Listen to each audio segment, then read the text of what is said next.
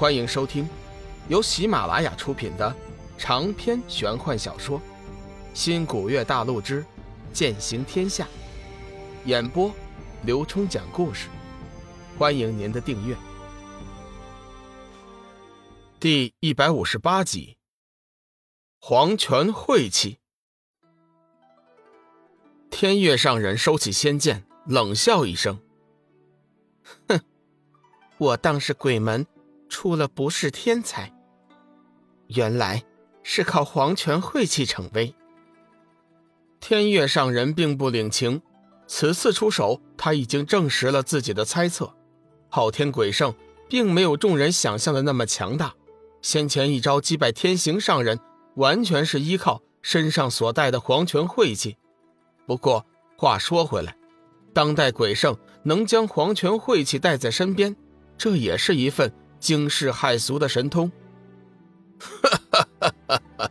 天月上人果然心思缜密，没想到这么快就被你拆穿了其中的奥妙。不过，你知道又能如何？这时，天机子突然大喝一声：“杀！”随后，空中便光芒闪烁，十数道颜色各异的剑芒瞬间向鬼圣三人落下。身上环绕出一层黄泉晦气遮挡。起初，玄清门众弟子的光芒剑气似乎还略占优势，但是时间不长，四周已经是黑雾沉沉，光芒游弋。看来，在黄泉晦气的影响下，玄清门众弟子已然落了下乘。龙宇乘坐离恨神鸟归来的时候，玄清山已经被遮天蔽日的黄泉晦气紧紧围住，四周一片漆黑。伸手不见五指，即便是光明符咒也无济于事。不过离恨身在其中，却一点也不受影响，目光如常，身形灵活。想那上古洪荒时期，天地间妖魔鬼怪纵生，九幽森罗，黄泉晦气还不是常见之物，洪荒异种大多生了抗体，所以此间的黄泉晦气对其没有任何影响。小家伙，带我进去玄青山。龙宇催动体内的生命之灵，在自己体外布置了一道绿色的光环，逼退了周围的黄泉晦气。小家伙嘶鸣一声，轻轻挥动翅膀，瞬间闯入了黄泉晦气之中。虽然四周阴森漆黑，鬼雾横生，但是离恨却能分辨出准确的位置，几下功夫，竟已进了玄清门山门。只见山门处已经被一群黑衣人占领。细心的龙宇发现，为首的那人的衣服上赫然印着一副金莲图案。除了他之外，其他的人皆是白莲图案。龙宇自然不知，这些人便是鬼门的金莲鬼使和白莲鬼使。他们奉命守在玄清门山门，为的就是一个也不能放过。鬼门行事一向手辣。做事向来不留后患。来者何人？可是玄清门门下？金莲使者见到来人坐骑洪荒神鸟，周身绿气环绕，并不畏惧黄泉晦气，自然不敢小觑，扬声问道。龙宇见对方以礼待之，淡淡问道：“你们又是何人？为何拦在这里？速速让开！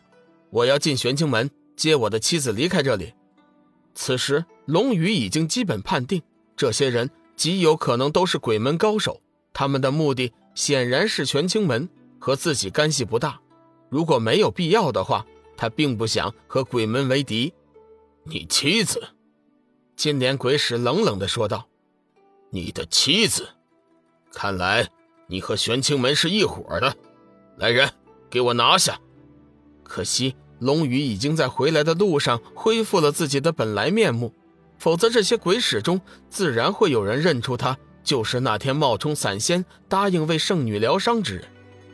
各位，我并无意和你们鬼门为敌，还请你们让开一点，行方便之路。我保证绝不会干涉你们的行动。龙宇微微皱眉，好言相说：“哼，既然知道是我们鬼门在此，阁下还如此嚣张。”分明就是不把我们鬼门放在眼里，我倒要看看，在这黄泉大阵中，你有多大本事！龙宇脸色一变，心中担忧小玉的安危，再不犹豫，心神一动，右臂光能剑顿生感应，放射出耀眼的光辉，光芒所到之处，黄泉晦气无不纷纷消散。黄泉晦气乃是至阴至邪之气，龙宇的光能剑吸收的乃是最为纯正的天地日月星斗之能，这一正一邪，自然相克。众鬼使见此情景，脸色大变。金莲鬼使突然想起一个人来，沉声问道：“阁下可是玄冥门下高徒龙宇？”自从上次缥缈阁大战之后，光能剑已经是修真界人人皆知的事情。换句话说，光能剑已成为了龙宇的金字招牌。龙宇冷声道：“正是在下，我与你们圣女幽梦算是有救。”今日实在不想和你们为敌，还望你等行方便之门，让我进去。我自做我之事，与你们无关。金莲鬼使想了一下，道：“龙少侠，今日我鬼门和玄清门大动干戈，正是为报圣女被伤之仇。如果你真的念及与圣女旧情，不如就此加入我们鬼门如何？否则，我实在是难以将你。”放进玄清门，哼！我一再好言分说，你等却咄咄逼人。加入鬼门的事情休要再提，放还是不放，不妨明言，否则我就不客气了。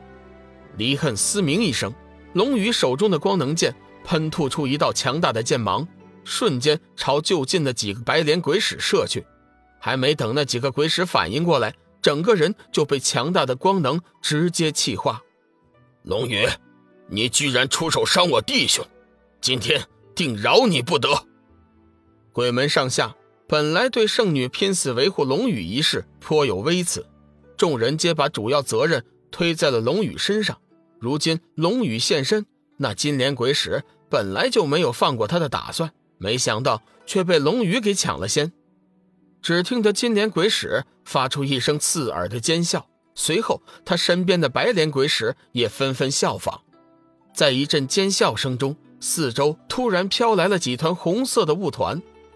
没等龙宇看出其中端倪，那些红色雾团突然猛地散开，露出十余个血色的骷髅。